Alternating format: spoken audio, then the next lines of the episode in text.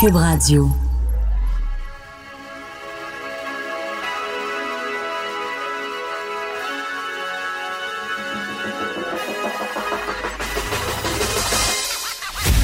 Jonathan Trudeau.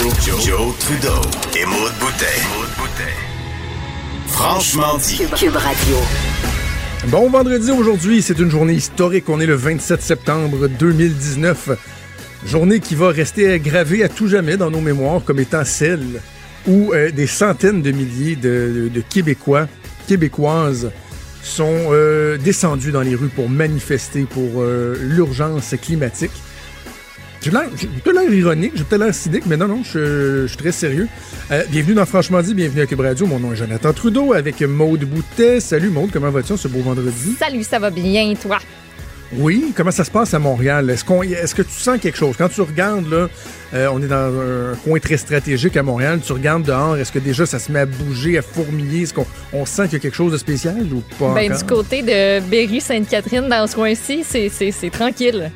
Mais on est, Ah oui, on est dans la limite, si j'ai bien compris, là, de l'espèce de quadrilatère qu'on a, euh, qu'on a donné pour dire, bon, ben, dans ce coin-là, il va y avoir du monde en masse, mais tu sais, on n'est pas sur le trajet directement. là. Fait que, OK. ben, c'est tranquille, il fait beau. Ça, c'est le fun. Point positif. Oui. Merci, Mère Mais- Nature. Ça, c'est une des questions que je me pose. Euh, là, on dit, bon, tous les gens vont se mobiliser pour marcher pour le climat, pour, euh, pour la protection de Gaïa. Euh, S'il y avait plu, Le monde aurait eu des parapluies. Oui, tu penses qu'il y aurait eu quand même 300 000 personnes ou la pluie aurait pu comme en, en freiner quelques- quelques-uns? Ben, c'est certain qu'il y en a quelques-uns qui auraient dit Ah, finalement, m'a resté chez nous, les plus indécis, mais sinon, euh, non, je pense que ça aurait relevé pareil. Ça aurait été moins le fun. OK. Mais euh, Mais non, Ouais. ça, ça- ça va être très, très gros, puis euh, c'est bien correct comme ça. Moi, j'espère, j'espère surtout, surtout, surtout que euh, il y aura pas de, de casse. C'est un aspect, moi, qui, qui m'inquiète parce que moi, personnellement, j'amènerai pas mes jeunes enfants dans une manifestation comme celle-là. En fait, dans aucune manifestation, sérieux. même pas celle-là? Non, parce que tu as tout le temps des fouteurs de troubles. On l'a vu sur les médias sociaux, ça circulait là, des gens qui, qui veulent faire de la casse et tout ça. Et moi, il n'y a rien que euh, je voudrais moins que de confronter mes enfants à cette réalité-là. Ouais, que d'un, mais- pour leur sécurité, s'il arrive de quoi, de deux, qu'ils soient traumatisés, de voir des gaz lacrymogènes, Ben, du monde qui se ben, partout. ben, là, il n'y et- aura pas ça aujourd'hui. là. On va se calmer aussi. Là.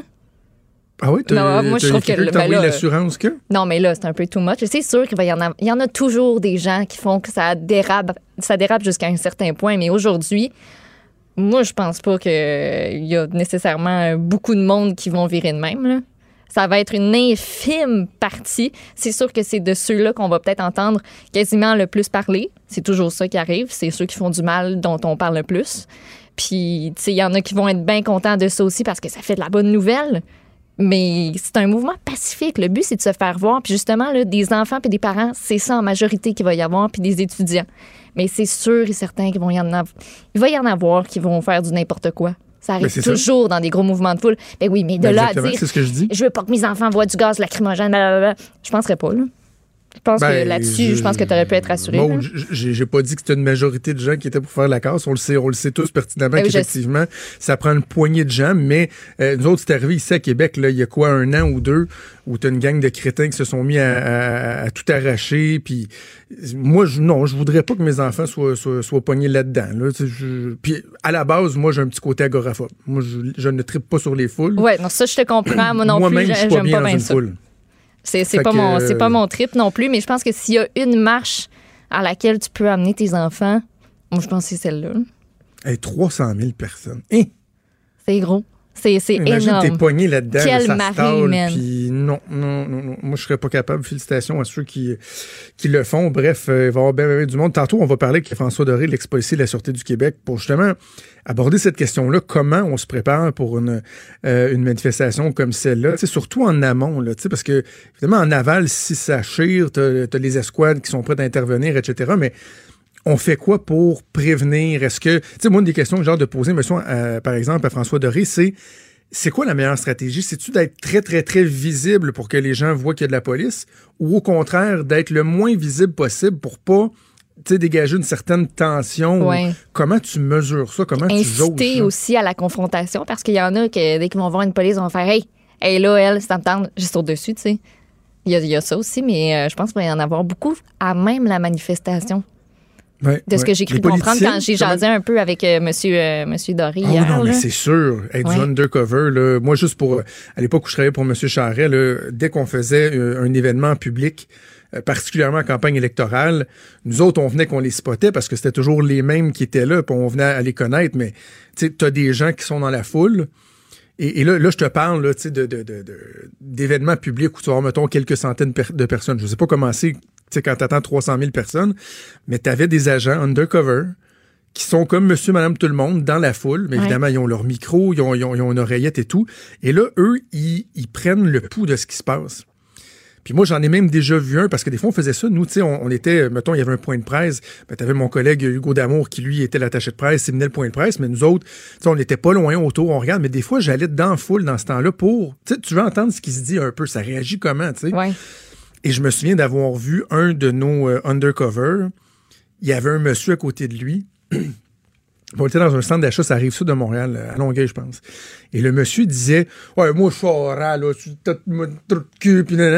Puis le monsieur, au lieu, mettons, de dire euh, venez avec moi, je suis la Sûreté du Québec, il désamorçait. Ah ouais, tu sais, vous trouvez qu'il est si pire que ça, tu sais? Ah, pourtant, il y a une bouille sympathique, tu sais. Puis là, le monsieur se calmait un petit peu. Ah, Je trouvais ça vraiment hot de les voir intervenir comme ça, pas juste d'être aux aguets, mais de voir si moi je peux contribuer à diffuser quelque chose. Ils n'hésitaient pas à le faire.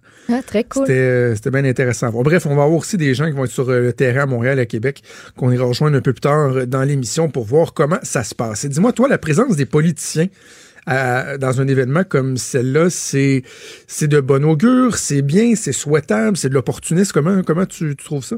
Ben, moi, je trouve que, que c'est bien. Tu sais, on veut que ces gens-là agissent, qu'ils fassent quelque chose. Tu sais, ben oui, c'est sûr que c'est bon pour l'image de se présenter à une marche, surtout en campagne électorale, mais c'est damn if you do, damn if you don't, if you don't, tu sais. Si tu Ouais. te présentes, tu vas te le faire dire parce que tu es opportuniste, tout ça, mais si t'es pas là, ah ben là, l'environnement, ça te tient pas à cœur, puis tu t'en sacs. Ouais. Fait que, tu sais, rendu là, il y a même pas de bonne puis de mauvaise réponse. Moi, je trouve que c'est souhaitable. Tu sais, des groupes qui disent à Benoît Charette, t'es pas le bienvenu. Est-ce que c'est notre ministre de l'Environnement?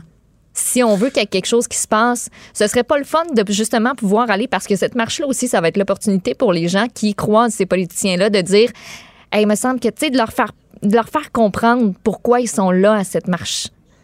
Qu'est-ce qu'ils, veulent? Qu'est-ce qui les préoccupe? Si vous le croisez aujourd'hui, Benoît Charette, allez donc y dire. Je sais que les chances sont, sont peut-être euh, minces de, le croiser parmi euh, toutes ces personnes qui vont être euh, là, mais c'est l'opportunité pour eux d'aller prendre le pouls puis de peut-être réaliser ce qu'ils ne réalisaient pas dans leur bureau.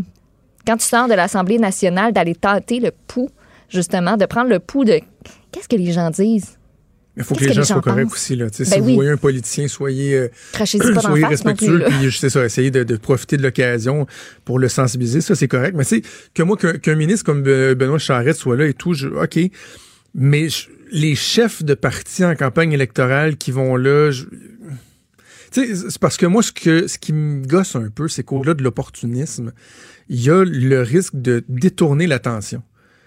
Tu sais, Justin Trudeau va être là, puis tout le monde va regarder. Les images qu'on va voir à soir vont être probablement 50-50 entre, oui, les gens qui manifestent, mais oh, et là, vous voyez, Justin Trudeau était là. Mais tu sais, Justin Trudeau, là, ah, je suis pas sûr qu'il va être vraiment dans la foule aujourd'hui. Parce que tu vois, ils font un rassemblement de militants libéraux. Ouais. Euh, ils font un rassemblement de, de- de militants libéraux avant dans un hôtel. Et euh, ces gens-là, ils vont le suivre. C'est, eux qui vont être euh, dans la rue avec lui, dans le fond. Là. Puis là, tu vas avoir la, sécurité. Donc, euh, est-ce qu'il va vraiment être mélangé dans la rue ou dans le fond, il va juste être avec sa gang? Je pense que c'est pas mal plus. Alors, euh, c'est ça, ça, sent, ça sent un peu l'opportuniste. Puis tu sais, moi, que par exemple, les, gens reprochent à Andrew Scheer de ne pas euh, y aller, j'ai envie de dire, mais en même temps, est-ce que ça aurait pas été hypocrite s'il y avait été? Et ça il- serait fait dire lui plus que n'importe qui, je pense. ben, c'est ça. Tu sais, fait que, euh, prenons ça pour ce que c'est. Là, il y, a un peu d'opportunisme là-dedans. En même temps, bon, ça démontre qu'ils sont euh, sensibilisés. Le premier, c'est Legault, lui, le premier du Québec, a décidé de ne pas y aller. Il a dit c'est pas la place d'un premier ministre. Là. J'haïs pas ça parce que ça va en lien avec ce que je viens de te dire. Le, Ouais. le premier ministre Trudeau, lui, il va sais, monopoliser l'attention. C'est tu quoi? Justin Trudeau aurait pu Tu sais, normalement, on dit qu'en campagne électorale, un chef qui est le premier sortant doit faire attention de pas utiliser son rôle de premier ministre à des fins électoralistes. Parce qu'il est encore premier ministre, mais il peut pas, mettons, aller faire des annonces d'investissement au nom du gouvernement. Ce serait évidemment très, très mal vu. Mais moi, si on avait vu une, une vidéo du premier ministre Trudeau qui dit euh, c'est le premier ministre qui s'adresse à vous. Euh, je suis sensible à ça. On est avec vous. En même temps, vous savez quoi? C'est votre journée. C'est votre occasion de marcher. Euh, je voudrais pas, moi, être un, un- un, euh, une distraction pour tout ça. Donc, je vous encourage à manifester, blablabla, on est à l'écoute, etc. J'aurais pas eu ça. Bref, c'est un peu ce que, ce que François Legault a décidé de faire. Lui, il a publié une lettre ouverte Ben oui. ce matin dans tous les quotidiens qu'il intitule Lettre à la jeunesse québécoise. Et je trouve ça fort habile. Fort habile parce que il dit que ça s'adresse à la jeunesse québécoise, mais dans les faits, il s'adresse aussi vraiment à l'ensemble de l'électorat. Ouais. Parce que quand je disais, moi, que je, je trouve que le message, par exemple, de Greta Thunberg et des, des groupes écologiques est très, très, très négatif, qu'il n'y a pas d'espoir là-dedans, ben, le Fra- François Legault, lui, tente de nous parler d'espoir, d'à quel point le Québec, on peut se démarquer et qu'on peut même profiter de cet enjeu-là pour se démarquer au niveau économique, d'en faire du développement économique. D'ailleurs, ce matin, euh, TVA a obtenu en primeur euh, une nouvelle à l'effet que euh, Pierre Fitzgibbon va annoncer 80 millions d'investissements pour aider, encourager des entreprises qui vont développer des technologies vertes. Dire, hey, regarde, nous autres, on va être là, là, on va vous soutenir, on va accélérer votre financement parce que ce que vous faites, ça va nous aider à diminuer notre empreinte, à avoir des nouvelles technologies. Ça, je trouve ça bien. Tu sais, puis François Legault dit l'hydroélectricité, c'est notre force. Euh, c'est- notre arme à nous pour développer autant chez nous qu'on puisse en profiter, mais en plus aider à l'extérieur en vente de, l'hydroélectricité. Et que tout ça va faire en sorte qu'ultimement, on va, on va diminuer notre empreinte. Donc, je trouve que le premier, il est, il est habile. Puis, tu sais, les, les, euh, les politiciens d'opposition ont fait beaucoup de politique avec ça cette semaine. Évidemment, on en a parlé. On tente de dépeindre le gouvernement Legault comme étant un gouvernement pratiquement climato-sceptique. hein. C'est ce que Dominique Champagne a dit. Ben, si on se pose la question au monde à savoir, l'électorat comme tel, la masse critique dans l'électorat, comment qui juge la performance du gouvernement? Ben, il y a un sondage qui a été publié ce matin, un sondage de Angus Reid. Ça, c'est un sondage qu'ils font à tous les trois mois où ils mesurent dans leurs provinces respectives la popularité de tous les premiers ministres. Oui.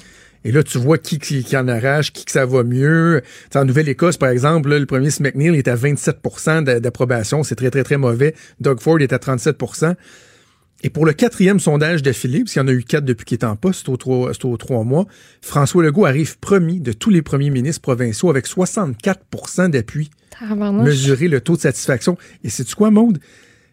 À chaque trimestre, ce taux-là a augmenté depuis son arrivée en poste. 59, 60, 62, maintenant 64% Tu sais, donc, le discours qui est articulé par le premier ministre Legault, venez pas me dire qu'il trouve pas écho dans une majorité de la population. Être des taux d'approbation à 64% là, va te dire c'est fort en tabarouette. Pour le fun, as-tu euh, les taux d'approbation euh, justement dans, dans les autres provinces ou euh, Oui, Parce Saskatchewan, on parle de 63 euh, très bon. près de, de euh, François Legault. Jason Kenney, qui lui est encore un peu sur sa lune de mille en Alberta, est à 64% Et là, par la suite, on descend assez vite. là. En Colombie-Britannique, 54% Nouveau-Brunswick, Brunswick, 53 Au Manitoba, le premier euh, par Lister, c'est 48% 40% euh, ensuite, bon, 37% l'Ontario, je te le disais, puis finalement, ben, la Nouvelle-Écosse qui, qui ferme la marche à 27% Donc, tu sais, tu as trois premiers ministres qui sont dans les 60% qui se démarquent.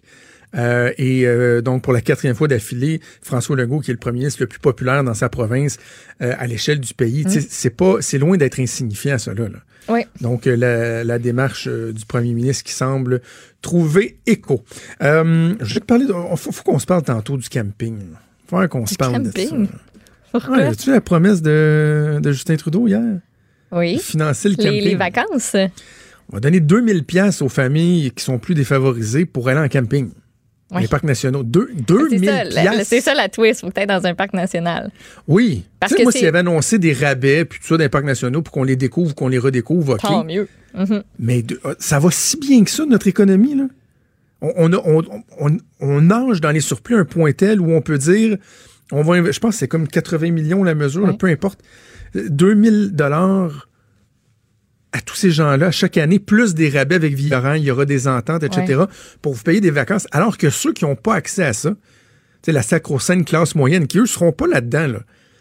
Eux, souvent, ils sont soit pas capables de prendre des vacances parce qu'ils n'ont pas les moyens de pas travailler, ou s'ils prennent des vacances, le mode dire, là, ils grattent chaque fond de tiroir, puis ils réussissent à aller faire une petite semaine. Où... Là, ils se virent d'abord, ils disent, non seulement moi, j'ai pas ça, mais mes impôts vont servir à payer, à donner 2000 pièces à des gens, à des familles, pour que eux aient en vacances, puis hey, à découvrir le parc de Banff. C'est-tu assez hot? T'as comme. T'as un peu. à sortir un coup de chèque. Mon petit Ah oui, crayon. c'est ça. Ah oui, tu veux. T'as un peu. OK. Un chèque à l'intention de un tel. Voici votre 2000 pièces. C'est très drôle que tu dises ça parce que j'ai un collègue de travail qui m'a fait découvrir une chanson que je ne connaissais pas, que tu connais probablement pas parce que tu es encore plus jeune que moi. Mais Plume la traverse a euh, un succès, semble-t-il, une chanson qui est- que, que bien des gens connaissent qui sonne comme suit. Écoute bien ça. C'est la journée du chien! La journée du chèque! Avec une petite tonne qui sonne Mexique, là. Un grand Un succès de, de Plume la Traverse qui était à l'époque très euh, cynique envers euh, les assistés sociaux. Mais tu sais, Mais reste que, tu sais, là, c'est, hey, là, on va faire un chèque, on va faire un gros chèque pour aller en vacances. tu sais, comme si les, les gens vont comme. Hey, ah, oui, c'est. Oh, juste pour ça. Moi, Ah, ils vont Hey, ça, Ah, c'est le mien, lui. ça. Ah, ouais. C'est le mien, ça. Hey, parce que ça va Ah. arriver en plus, c'est sûr et certain. Écoute, hey, c'est trop parfait comme chanson. On va se laisser là-dessus, on va aller en pause tranquillement là-dessus, OK? On revient. Aussi vrai que notre planète est ronde et que le. Des débats, des commentaires, des opinions. Ça, c'est franchement dit. Cube Radio. François Doré est un ancien policier, également ancien porte-parole de la Sûreté du Québec. On va parler euh, avec lui des enjeux de sécurité en lien avec euh, cette giga manifestation euh, à Montréal et également un peu partout ailleurs au Québec. Bonjour, Monsieur Doré. Bonjour à vous deux. Bonjour. Euh, Monsieur Doré, je, je me demandais quel genre de travail est fait euh, tout d'abord en amont dans une le- en vue d'une manifestation comme celle-là, parce que évidemment on, on pourra parler de l'intervention de la police en cours de manifestation, comment qu'on évolue, euh, comment qu'on s'adapte selon selon le déroulement, mais le travail qui a été fait là, depuis 5, 10, 15 jours, ça peut ressembler à Ah quoi? oui. Ben, depuis, depuis, oui, 5, 10, 15 jours, euh, du moins, depuis que la manifestation euh, doit se tenir à Montréal, c'est connu. On veut savoir qui va y participer, quel est l'engouement, quel est le niveau de participation. Et là, les policiers sont à pied d'œuvre depuis ce temps-là. Euh, par le renseignement, le renseignement, évidemment, en vérifiant les réseaux sociaux, en vérifiant qui veut y participer, qui veut faire déraper la manifestation, quels sont les groupes qui vont y participer qui sont les politiciens d'importance qui vont y participer, qui sont les services de sécurité qui vont protéger ces gens-là. Alors, il y a du renseignement qui est fait parce qu'il y a toujours des groupes, euh, des groupes minoritaires qui veulent faire déraper la manifestation, qui veulent faire déraper la chose, parce qu'en partant, la manifestation, le droit de manifester, c'est inné au Canada. Tout le monde a le droit de manifester pour une cause, euh, qu'on soit d'accord ou non. Si la manifestation se déroule paisiblement, il n'y en a pas de problème. Il y a des désagréments, mais enfin, on, s'y habitue. Alors, ce qui est fait depuis au moins deux semaines, c'est qu'on sait qui va y être, on sait à peu près combien de personnes, on dit quoi, 300 000, peut-être plus, peut-être moins. Et là, on veut savoir qui sont les groupes qui se sont pas manifestés publiquement, mais qui veulent infiltrer la manifestation pour la faire déraper. Parce que le but des policiers, évidemment, c'est le maintien, le rétablissement de l'ordre euh, au besoin. Alors, euh, on va on va dépêcher des services qui vont être visibles, des policiers en uniforme, des policiers euh, en uniforme caché, évidemment. Bon, on parle toujours de l'escouade anti-émeute, on va essayer de pas trop les monter, on a appris de, de nos erreurs du passé. Puis il va y avoir des policiers dans la foule aussi pour identifier des éléments perturbateurs, des éléments qui veulent euh, attirer l'attention sur eux autres ou nuire à la manifestation ou qui sait s'en prendre aux dignitaires qui sont là. Alors c'est du travail qui est fait en amont pour se préparer, pour avoir les effectifs en place, pour pouvoir accompagner, encadrer la manifestation, tout simplement. Et- évidemment, les euh, c'est une évidence, mais en même temps, je trouve ça un peu déplorable, mais les policiers peuvent rien faire avant la manifestation. S'il y a un groupe, il y a des gens, des individus qui sont identifiés, sont ciblés, on sait qu'ils ont l'intention de faire de la casse. Tant qu'ils ont rien fait, Mhm. Oui. on peut pas, on peut pas rien faire. là. Non, mais ils vont être surveillés. S'ils sont identifiés Ouais. depuis trois jours, cinq jours, ils vont être surveillés de très près par des gens qui ne savent pas probablement qui sont des policiers et que dès qu'un geste va être posé, ils peuvent être euh, euh, extirper, passez-moi l'expression, retirer la manifestation, mis hors d'état de nuire pour que la manifestation puisse continuer. On veut éviter, oui, la casse. On veut éviter que les gens, euh, il y ait un débordement parce qu'un itinéraire doit être remis si ça n'a pas déjà été fait. On sait qu'on a retardé la remise de l'itinéraire pour question de sécurité, possiblement à cause des dignitaires, des gens qui vont y prendre part. Mais euh, oui, on, va cibler les gens qui sont susceptibles de perturber cette manifestation-là de quelque façon que ce soit. Vous parlez de la présence des dignitaires, là, c'est euh, un caillou dans le soulier des policiers, ça quand même. Hein. je parlais avec Maud euh, avant la pause, est-ce que c'est de l'opportunisme politique, comment qu'on évalue ça? Il reste que du point de vue policier, j'imagine qu'on s'en passerait de la présence d'un premier ministre, des chefs de parti, ça vient complexifier la non seulement ça vient complexifier la chose, mais augmenter le, degré de risque, non? Ben, augmenter le degré de risque, euh, je pense que peut-être un peu, mais on va y apporter la réponse nécessaire. Quand on parle du premier ministre du Canada, on sait que c'est la GRC qui va mhm. euh, prendre soin de lui, faire, si on veut, là, euh, simplement la boîte autour de lui pour le protéger. Les autres politiciens fédéraux, évidemment, vont être là. évidemment que Greta va être là il y a un service de sécurité pour elle. Euh, est-ce que ça complexifie tant que ça? Non, tant que la manifestation est relativement paisible, on part du point A au point B, on peut faire le bruit qu'on veut, manifester pour la cause, euh, tant que c'est fait correctement.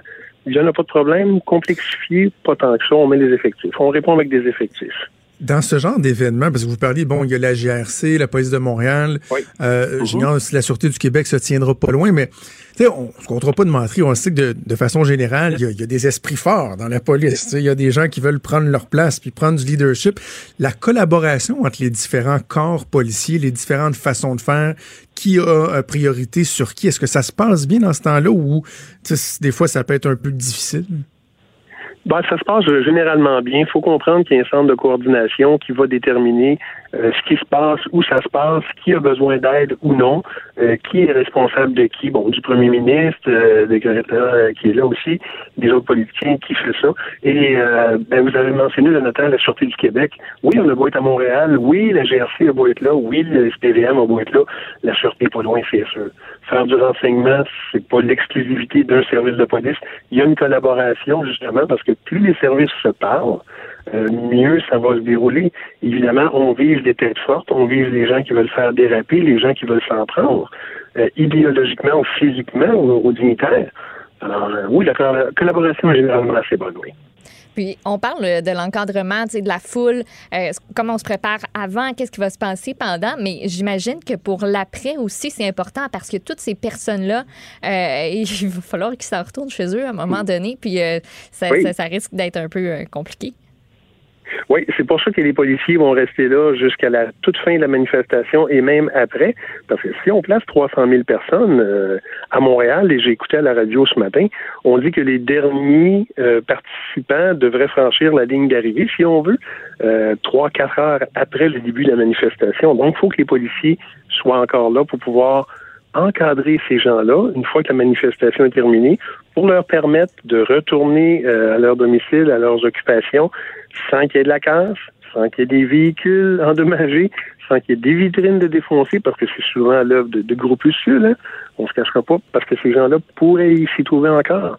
Alors, ils vont être là tout le temps, et même longtemps après la manifestation, ils vont faire des réunions de, de, euh, un post-mortem, c'est mon expression, pour savoir qu'est-ce qui a été fait de correct, de moins correct, comment l'améliorer. Au fil des années, c'est sûr que les policiers ont appris leurs erreurs, les, règles d'engagement d'une manifestation, quelle arme utiliser au besoin. Et là, ça, c'est s'il y a débordement. Mais comment on agit dans une manifestation, euh, il va falloir le, faire, voir ce qui a marché, ce qui a moins marché. Je posais la question tantôt. Euh, qu'est-ce qui, qu'est-ce qui est la meilleure stratégie pour euh, la police au niveau de la visibilité? Est-ce que on doit être très, très, très visible pour que les gens voient que euh, on est là pour intervenir? Au contraire, est-ce qu'on doit s'effacer un peu pour ne pas faire monter la, tension ou c'est un heureux mélange des deux? pense que le mélange des deux est la meilleure façon de le dire. Il y a des policiers qui doivent être visibles, il y a des gens qui veulent manifester, qui ont besoin de l'aide d'un encadrement quelconque, qu'il soit policier ou euh, d'un service de sécurité. Il y a aussi des policiers qui, pour éviter la provocation, ne se montreront pas tout de suite. Et là, je parle des gens euh, casqués, bâtons, la, bonne vieille anti-émeute, comme on dit, là, les gens pour maintenir, et rétablir l'ordre, eux seront peut-être moins visibles. Euh, au besoin, ils seront, ils seront déployés. Mais sur place, oui, des gens civils, des gens en uniforme, l'heureux mélange finalement, oui. Votre avis sur la présence des enfants, euh, encore là, mot des mots, on en parlait en ouverture d'émission, je disais, moi, j'aurais donc peur que mes enfants soient pris dans de la casse et tout ça. Euh, Qu'est-ce que vous en pensez? C'est une bonne idée? Est-ce qu'on doit se dire, bon, écoutez, de façon générale, ça va bien se passer, il n'y a pas de crainte à y avoir, ou on devrait éviter de mélanger des, des jeunes enfants dans des manifestations de cette ampleur-là? Ben, euh, les jeunes enfants, euh, c'est une euh, manifestation qui, à l'origine, se veut pacifique. Le but est pacifique. C'est une manifestation pour le climat. On veut, bon, démontrer une idée ou exprimer une idée. Des enfants doivent, peuvent y prendre part si, si les adultes les accompagnent. C'est le premier service de sécurité en passant. Hein. C'est le père, c'est la mère, c'est l'oncle, mhm. c'est la tante les enfants, oui, peuvent faire partie de la manifestation. Euh, c'est pas vers eux que le regard va être euh, va être détourné.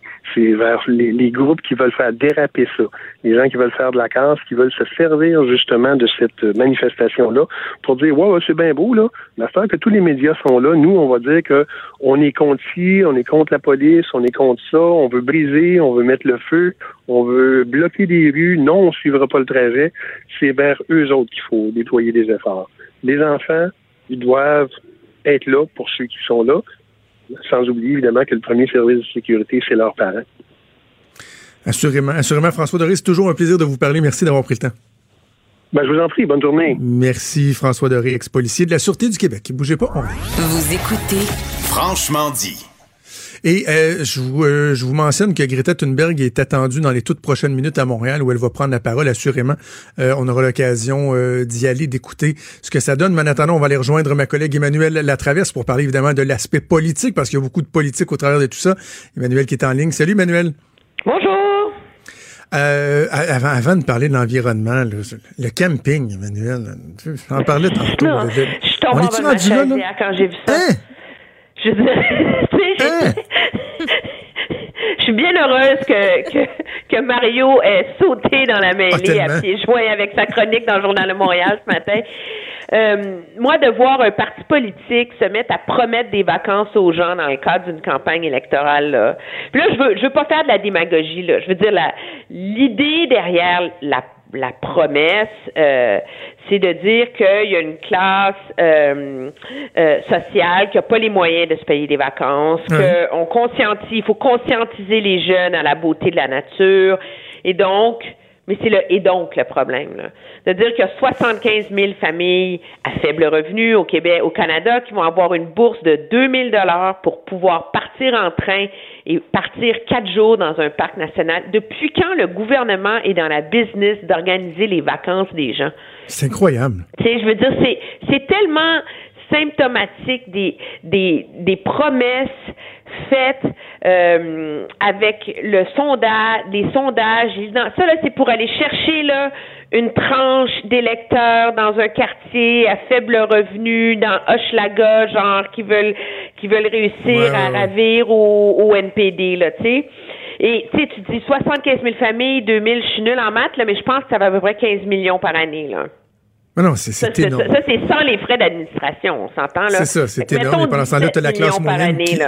Tu as les gens qui ne seront pas admissibles à ça, qui, eux, ont pas les moyens de se payer des vacances, ont pas le temps de se payer des vacances, qui vont dire, ben mais voyons. c'est même pas ça, c'est qu'à 17 millions de... Tu sais, si tu dis, là, que c'est une priorité de permettre aux jeunes de sortir, de vivre dans la nature. Tu sais, il y, a plein d'œuvres de charité euh, qui organisent des camps là, comme ça pour les jeunes, etc. Mais alors, organise un vaste programme de subventions pour des camps de vacances d'un océan à l'autre où tu vas pas envoyer des enfants une fois dans leur vie quatre jours dans un parc national. Là. Mmh. Mm. Mais où des enfants vont pouvoir se qualifier pour pouvoir aller au camp pendant une semaine, puis vivre quelque chose de, de plus grand là, que leur... Euh, je veux dire, c'est, c'est absolument surréel. Moi, je me demandais si, à un moment donné, il y aurait des tout inclus pour la semaine de février pour la classe moyenne. C'est là qu'on est rendu, là. Oh, une vacance, vous payez ça. Tu sais, bien, tu sais, on, on, peut aller, mettons, euh, je sais pas, on pourrait aller euh, en Haïti, tiens, il y a un club Med à Haïti, où trouvons des, des, pays en voie de développement qui misent sur le tourisme, on va financer ça avec un petit peu de l'ACDI, Puis, euh, une, pourvu que tu travailles, que tu voyages sur une compagnie aérienne canadienne, hein, l'argent ben retourne dans l'économie. Moi, je suis pour ça, là, je le réclame un tout inclus pour la semaine de mars pour la classe moyenne. Parfait. Ce sera le premier engagement d'Emmanuel Latraverse le jour où elle se lancera en politique. OK, parlons évidemment euh, de la marche euh, du climat. Emmanuel, euh, toi, là, la présence des, des chefs de partis politiques, est-ce que tu vois ça comme un passage obligé? Est-ce que tu vois ça comme un opportunisme, une distraction? Comment tu l'interprètes? Ben, il faut mettre tous les chefs politiques n'ont pas, euh, on peut pas les mettre tous sur le même panier. Moi, de voir Elisabeth May dans cette marche-là, de voir Manon Massé de Québec solidaire dans cette marche-là, je trouve que ça va de soi. Sérieusement, là, c'est des partis qui sont résolument écologistes, qui, sur toutes les tribunes, font des changements climatiques une priorité et qui sont de ceux qui trouvent que les gouvernements en font pas assez. Là où j'ai un problème, c'est avec les autres partis politiques. De voir les Justin Trudeau, les ministres Benoît Charette, etc., aller marcher avec des gens dont le message principal, c'est de vous dire à vous, gouvernement, que vous n'en faites pas assez. Que vous prenez pas le problème assez au sérieux. Alors, en allant marcher avec ces gens-là, ce que M. Trudeau est en train de nous dire qu'il va prendre un grand virage climatique radical, et mettre fin aux énergies fossiles? Est-ce que M. Charette va renoncer euh, au troisième au troisième lien, au gazoduc, etc. C'est là qu'il y a comme une un, un, gouffre, un manque de, de crédibilité dans l'exercice. Et moi, je trouve que le seul là-dedans là, qui a un peu de tête sur les épaules, c'est M. Scheer, qui, qui, comprend très bien que cette manifestation-là ne s'adresse pas à lui et qui dit on est en campagne électorale et je ne vais pas essayer d'aller faire de la récupération politique. C'est ça, c'est probablement lui qui, qui, est le plus honnête. C'est comme... Enfin, moi, je trouve qu'ils n'ont pas d'affaires là. Puis c'est beau, c'est un moment. Emmanuel, Emmanuel je, t'arrête un instant. On va écouter Greta Thunberg qui prend la parole euh, maintenant. Je suis heureuse d'être ici à Montréal, au Canada? Je suis heureuse d'être ici à Montréal, au Canada. J'espère euh, qu'aujourd'hui nous aurons une, une belle journée.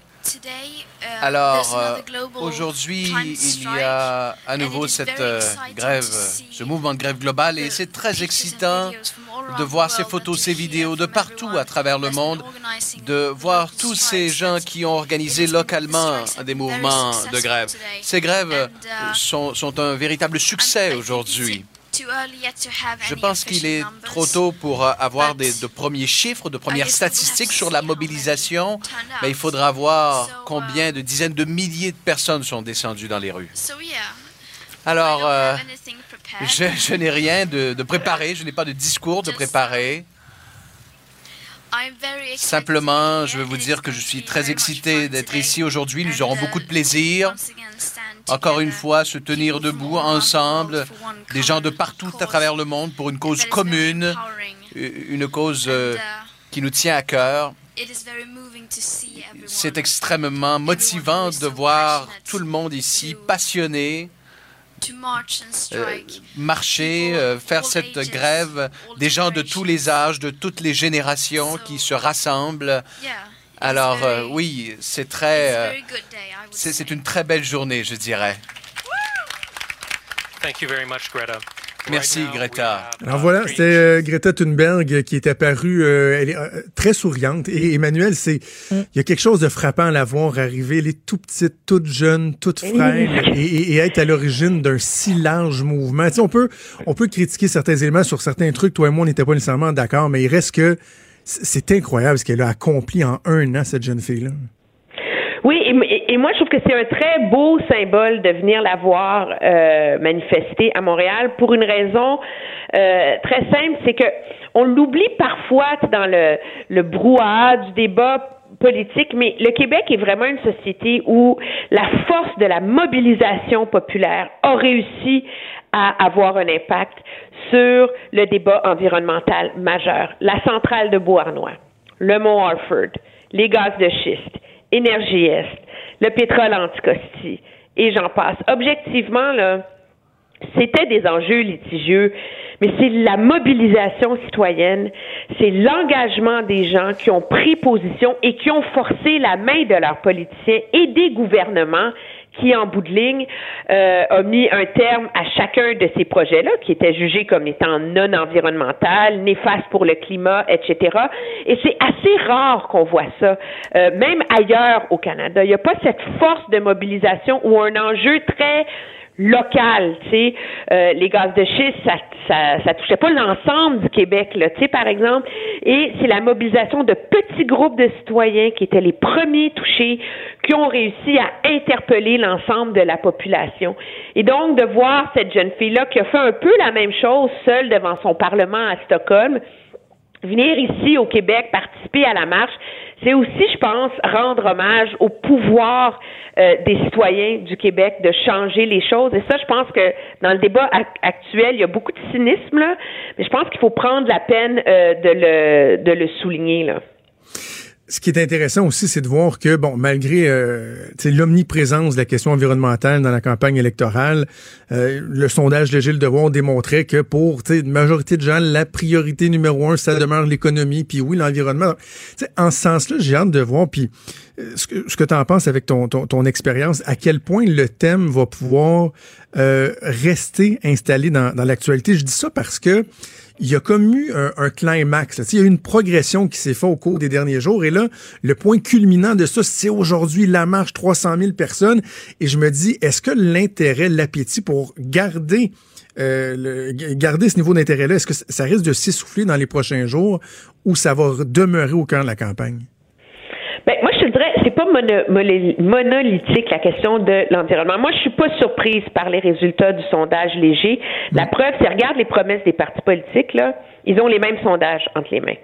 Et le calcul, c'est que l'enjeu sur lequel la, la classe moyenne, le plus grand nombre d'électeurs vont voter, c'est les enjeux du coût de la vie. D'où les, les promesses là, de baisse d'impôts, de congés fiscal sur le congé maternité, blablabla. Bla, bla, bla. Par ailleurs, euh, et c'est révélateur aussi qu'il y a un an, rappelle-toi, les libéraux étaient convaincus et disaient sur toutes les tribunes qu'ils feraient de l'environnement l'enjeu central de leur campagne. Et un an plus tard, ils ont plus le courage de le faire. Ils font campagne sur les enjeux euh, de, de coût de la vie comme tous les autres partis. Ceci étant dit, L'enjeu de l'environnement est prioritaire pour une tranche de l'électorat. Et c'est la tranche de l'électorat qui va être dans les rues aujourd'hui c'est les jeunes beaucoup. Et ça, c'est quelque chose de majeur de voir les jeunes imposer leur agenda sur le reste de la société. En disant peut-être que pour vous, les, taxes, les impôts, etc., c'est plus important, mais pour nous, c'est l'environnement et nous, on va se mobiliser. Et si ces jeunes-là vont voter le 21 octobre prochain, si tous les gens qui sont dans la rue, tous les gens qui sont pas dans la rue mais qui trouvent que c'est important et etc. votent en fonction de l'environnement, ça peut avoir un impact monumental sur le résultat. Parce que peut-être que ça changera pas l'issue de qui va prendre le pouvoir, mais ça peut faire une différence entre un gouvernement majoritaire et minoritaire. Mm. Ça peut décider de qui a la balance du pouvoir quelle est l'ampleur de cette balance du pouvoir. Et regarde, déjà depuis le début de la campagne, Elisabeth May a dit qu'elle n'appuiera jamais un gouvernement minoritaire qui retire pas le projet Trans Mountain. Le NPD a dit la même chose. M. Blanchette va se faire poser la question à un moment donné. Donc, oui, ça fait une différence, même si ça change pas qui va être au gouvernement demain. Et ça va avoir une influence sur la façon dont les gouvernements vont aborder ces enjeux-là dans l'avenir. Les conservateurs se donneraient pas la peine de faire une plateforme environnementale peu importe la critique qu'on peut porter sur elle, s'ils ne sentaient pas que c'était devenu obligatoire ah de faire au moins un effort là-dessus. Donc oui, je pense que même si c'est moins important que certains l'avaient prévu, ça demeure l'enjeu qui peut faire toute la différence en, en bout de ligne. Avant qu'on se laisse, parlons de, la région euh, de l'Ontario, de la région euh, de Toronto, parce qu'on sait à quel point les deux champs de bataille les plus importants sont au Québec. Évidemment, on en parle beaucoup ici, mais également en Ontario, les libéraux qui semblaient vraiment bien en selle, en tout cas revenus bien en selle. Et là, on se rend compte que dans une région, le 905, dans les banlieues où il y a quoi, plus de 20, euh, de, plus de 20 comtés, l'écart se resserre. C'est un signal qui est quand même assez important, ça?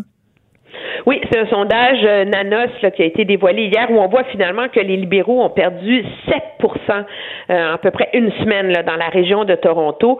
Le 950 pour nos auditeurs, c'est l'équivalent du 450 au Québec, OK? à peu près, là. Sauf que c'est à peu près 30 comtés qui font toute la différence et qui ont tendance à voter pas en bloc, mais pas loin.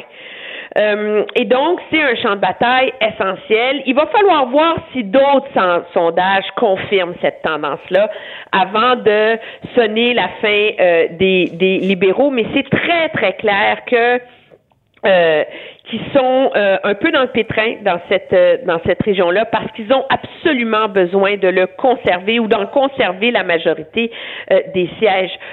Moi, ce que je vois là-dedans, c'est qu'on dit beaucoup que la stratégie des conservateurs, tu sais, M. Scheer est plate, il fait une campagne plate, il n'est pas euh, charismatique, etc. Mais il y a quelque chose là-dedans, c'est c'est pas unique à M. Scheer. M. Harper était pareil, là les conservateurs font pas campagne avec les grandes idées, les grands rêves, etc. C'est la stratégie là du petit à petit l'oiseau fait son nid. C'est la discipline du message, c'est rejoindre les bons électeurs, c'est faire une campagne stratégique. Et donc l'endroit où c'est le plus susceptible de porter fruit, c'est dans une région comme le 450. Et donc, c'est vraiment l'endroit à suivre. Et ce qui est intéressant, c'est que c'est vraiment une région où, en termes de candidats, d'organisation sur le terrain, de machines, les libéraux et les conservateurs sont aussi bons l'un que l'autre. Et ce qu'il va falloir voir, c'est si le vote du NPD monte dans cette région-là. Et en ce moment, c'est ce qui sauve les libéraux. C'est que dans des comtés comme Brampton, par exemple, qui ont une forte, forte, forte communauté euh, indo-canadienne, etc., euh, le NPD a toujours été relativement fort. Et quand le vote du NPD s'effondrait, les libéraux réussissaient à gagner, comme en 2015. Et quand le vote du NPD était fort, comme en 2011, c'est les conservateurs qui gagnent. Et donc, en ce moment, le NPD n'a pas levé dans le 905. C'est ce qui sauvegarde les libéraux. Mais c'est cet élément-là qu'il va falloir euh, regarder précisément au cours des d'ici la fin de la campagne. Assurément, voir donc l'impact que les débats euh, auront. Justement, la semaine prochaine, il va avoir le face-à-face euh, de TVA mercredi. On aura l'occasion lundi, si tu veux bien, de, de parler de la préparation des enjeux. En attendant, je te souhaite un excellent week-end. On se reparle lundi. Toi aussi, ça me fait plaisir. Au revoir. Salut. Franchement dit. Appelez ou textez au 187 Cube Radio. 1877 827 2346. Greta Thunberg qui en ce moment s'adresse euh, aux journalistes. Bon, tantôt elle avait euh, prononcé quelques mots, mais là elle répond euh, à des questions. On va aller l'écouter un peu. Now, you've spearheaded this movement and you are supported by so many people, but I wanted to know what it was that prompted you to invite Indigenous youth to help lead the charge with you today and what you think we can stand to learn from their teachings. I mean, indigenous people have for centuries and millennia protected the the local environment and and of course we need to because they are often the ones who who are being who are at the front line so we need to be able to to hear their voices so that's why I think it's so important that indigenous people lead this fight. Thank you, Greta. We're going to go with the last question.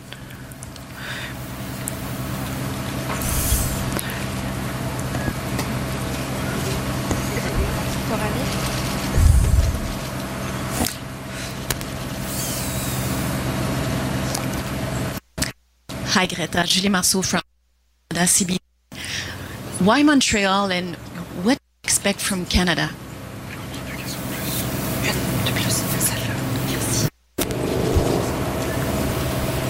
Um,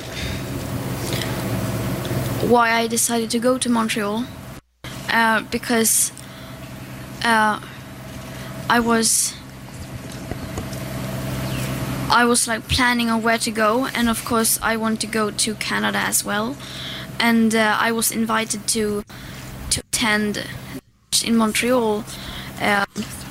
Uh, Greta Thunberg qui explique pourquoi euh, elle s'est rendue à Montréal. On lui a aussi demandé pourquoi euh, c'est important pour elle que les, les, jeunes autochtones soient inclus dans la démarche. Un peu plus tôt avant qu'on entre en onde, on lui a posé des questions sur Justin Trudeau, le message qu'elle avait pour Justin Trudeau, sans parler spécifiquement du premier ministre canadien. Elle a dit que le message était le même que pour l'ensemble des politiciens, c'est-à-dire évidemment d'entendre l'appel euh, et d'agir au-delà des paroles. On va aller voir comment ça se passe sur le terrain, parce que tout ça est en train de se, se mettre en branle à Montréal et à Québec. À Montréal, on va aller rejoindre Hugo Duchesne, qui est journaliste au Journal de Montréal. Salut Hugo. Bonjour. À quel endroit tu te trouves en ce moment exactement? Ben, je me trouve tout juste là devant le monument euh, Georges-Étienne Cartier, là, devant l'avenue du Parc, où la manifestation, la marche, la grande marche va débuter euh, vers midi. Euh, je vous dirais qu'il y a en ce moment quelques centaines de personnes, mais il y a constamment, constamment des gens qui s'ajoutent. On voit toujours des gens arriver euh, la marche va dans le fond être là peut-être dans une heure. Donc euh, évidemment avec l'arrivée de, de, Greta Thunberg qui va venir ici aussi, euh, ça va juste gonfler. L'ambiance, ça ressemble à quoi? Est-ce que c'est joyeux, c'est festif? Que, Comment tu décrirais pour l'instant? L'ambiance est très festive. Beaucoup de gens ont des affiches, lancent des appels à l'action, lancent demandent aux politiciens là, de, de s'attaquer pour de vrai à la crise climatique. Euh, c'est assez calme encore, là, je vous dirais. Il y a une bonne présence policière aussi, là. J'ai d'ici euh, au métro Mont-Royal, tout au long de l'avenue Mont-Royal, il y a une bonne vingtaine d'agents là, du SPVM, de la Sûreté du Québec. Donc c'est surveillé, mais je vous dirais que c'est très calme. Ça fait, ça semble être dans la bonne humeur. Il y a personne là. Euh, d'agressif ou il n'y a pas encore beaucoup de, de, de chants non plus et ces choses-là. Là. Comme je vous dis, les, les, les rangs se gonflent tranquillement. OK, Hugo, euh, par curiosité, parce que moi, je suis, bon, je suis à Québec et ce matin, quand je me suis, euh, je me suis envenu ici, c'était très, très tranquille sur les routes. On a l'impression qu'il y a bien des gens qui ont décidé de pas aller se mettre le nez euh, dans le centre-ville de Québec s'il n'y avait pas d'affaires. En ce qui concerne Montréal, est-ce que au-delà de, de, de, tout ce qui entoure la manifestation, est-ce qu'on a l'impression que le centre-ville est au ralenti ou c'est, c'est, c'est, comme à l'habitude? Ben, pour vous parler de mon trajet dans les euh, dans le transport en commun, je vous dirais que ça semblait assez normal. Euh, par contre, une fois arrivé à la station Mont-Royal, tout le, plateau, il y a beaucoup d'actions. On sent que les gens convergent vers ici. Il y a peut-être beaucoup de gens qui ont pris congé. Là. Il y a des la, commission scolaire de Montréal a décrété une journée pédagogique. Il y a des euh, écoles, des universités là, qui ont qui ont fermé, des certaines entreprises aussi ont donné congé à leurs employés pour qu'ils puissent venir à la manifestation s'ils le souhaitaient. Fait que je vous dirais que les gens semblent converger par ici. Je suis pas allé dans le centre-ville des affaires de Montréal. Je sais pas à ce niveau-là comment c'était ce matin, mais euh, il y a beaucoup de monde euh, qui converge par ici en ce moment. Ben Hugo, on va se reparler vers la fin de l'émission. Ça va être tout juste avant que la marche euh, se mette en branle. On fera le point. Merci beaucoup, Hugo Duchesne. Au plaisir. Hugo Duchesne, qui est journaliste au Journal de Montréal. Et à Québec, on va aller rejoindre Michael Labranche, qui est producteur euh, de contenu numérique. Euh, de, voilà, contenu numérique. Et également celui qui est derrière la fameuse zone ASNAT. Mais là, il est sur le terrain aujourd'hui. Salut, Michael. Salut. Comment ça se passe, là? Toi, c'est quoi? C'est près du, du Musée des Beaux-Arts que c'est supposé de se mettre en branle à Québec? Oui, c'est ça. Là, les gens se rassemblent en ce moment au parc du musée qui est entre le musée des Beaux-Arts et l'anneau des Plaines d'Abraham, où a le terrain de football et tout ça, où que les gens vont courir normalement. Euh, je te dirais que depuis dix minutes, là, il y a, y a, beaucoup plus de groupes, on voit plus de policiers, beaucoup plus d'autobus aussi qui arrivent. Moi, quand je suis arrivé, il y a peut-être 20 minutes, il y avait peut-être une centaine de personnes. Là, peut-être qu'il y en a quelques centaines qui se sont ajoutées depuis le temps que, j'attends. OK, donc il y a des autobus qui arrivent, des, des, des, des cohortes ensemble. L'encadrement policier, est-ce que tu le sens? C'est présent, ils sont visibles? Euh, oui, on les voit, mais je te dirais qu'ils sont pas euh, partout, euh, mais on, on, les voit, là, ils sont là. OK. Et là, c'est quoi le plan Québec? Ça se met en branle à 11h45, hein? Euh, non, c'est censé partir à 11h, en fait, là, puis on va se diriger vers l'Assemblée nationale pour avoir un point de rassemblement vers midi. Ensuite de ça, on va euh, partir sur la rue Saint-Paul, descendre jusqu'à la rue Saint-Jean et remonter euh, par quartier pour revenir à l'Assemblée nationale vers 15 h je pense. OK. Ben écoute, Michael, on se reparle également un peu plus tard. fais attention à toi. Merci. Merci, Michael Labranche, qui est sur le terrain ici à Québec. Soit moi, Maude, par la fenêtre, je vois l'Assemblée nationale. J'ai la vue sur la fameuse porte 6 où les élus euh, entrent. Il y a un Christ gros truc, la SQ qui est stationné là. là. Oui, oh. oui, d'après moi, il y a des gens pas loin.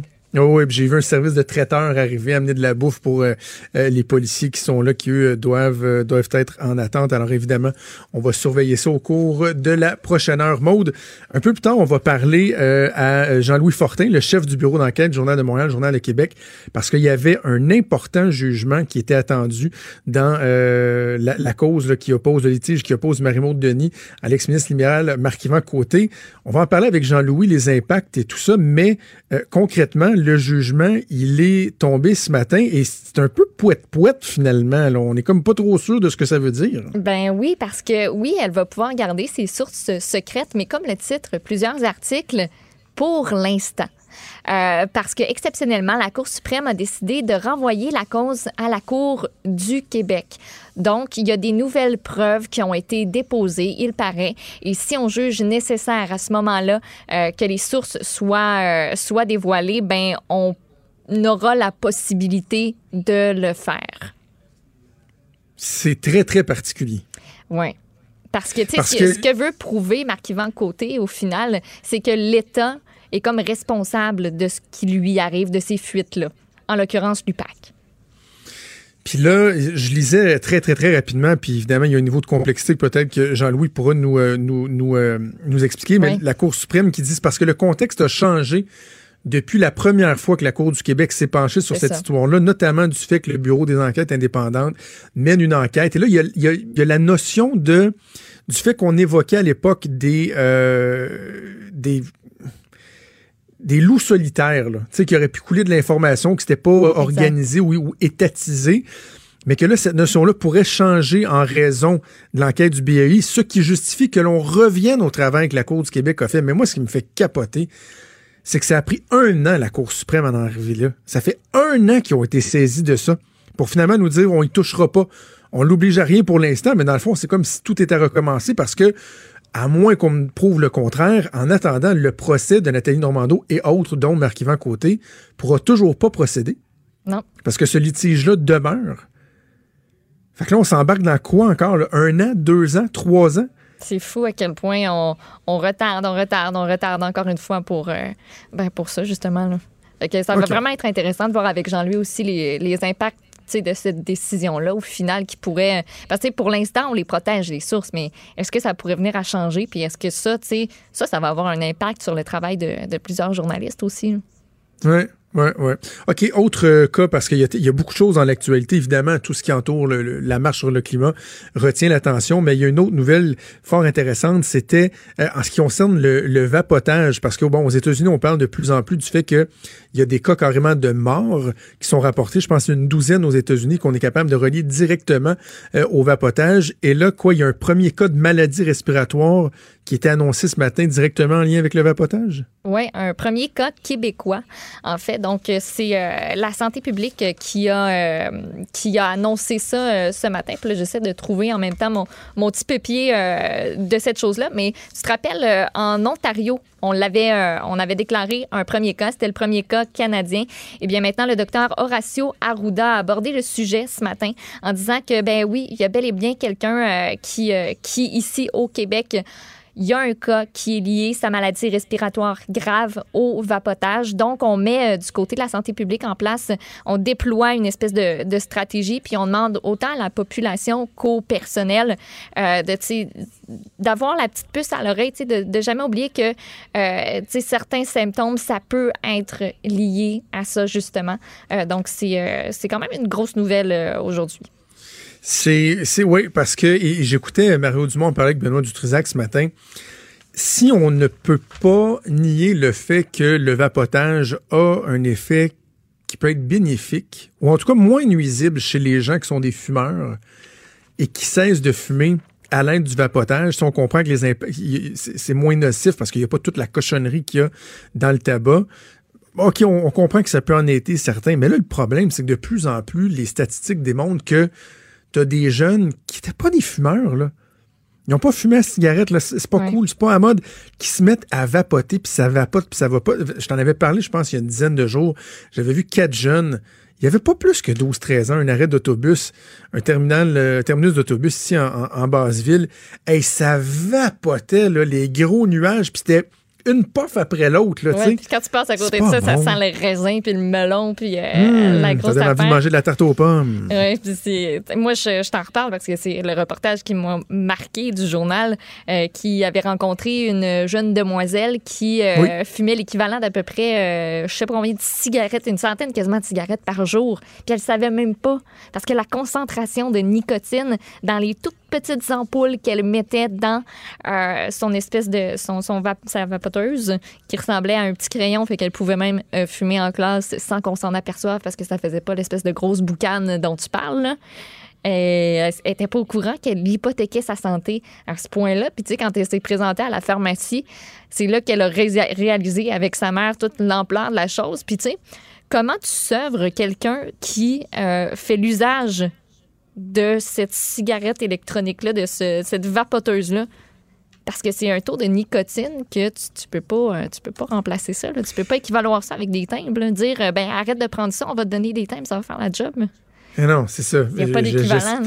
J'essaie de retrouver l'article euh, en question, mais moi aussi, ça, ça m'avait marqué. Puis c'est ça, comme, comme on se disait l'autre fois qu'on en parlait, c'est que contrairement en plus à quelqu'un qui va commencer à fumer, qui va fumer quelques cigarettes par jour, ceux qui vapotent, ils vapotent à la journée longue. Là. Oui. je l'ai retrouvé, c'est vraiment 100 cigarettes par jour, l'équivalent de, euh, des petites ampoules qu'elle prenait. J'essaie de trouver le nombre d'ampoules, mais c'est ça, elle n'en était aucunement consciente, puis ça ne doit pas être la seule. Là. Une cigarette, c'est 1 mg de nicotine.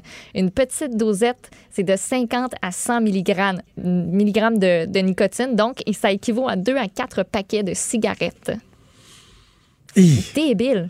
OK. Donc, j'ai l'impression que plus ça va aller, plus on va se rendre compte que le vapotage euh, peut peut-être être une solution pour certains, mais un risque pour d'autres. Avant qu'on se laisse, je veux vraiment euh, qu'on revienne sur le, procès d'Hugo Fredette parce que la couronne a terminé de, faire entendre ses témoins. Et là, ce qu'on a appris au cours des dernières heures, derniers jours, c'est qu'Hugo Fredette va témoigner. Il va, euh, va aller à la barre dans le cadre de sa défense.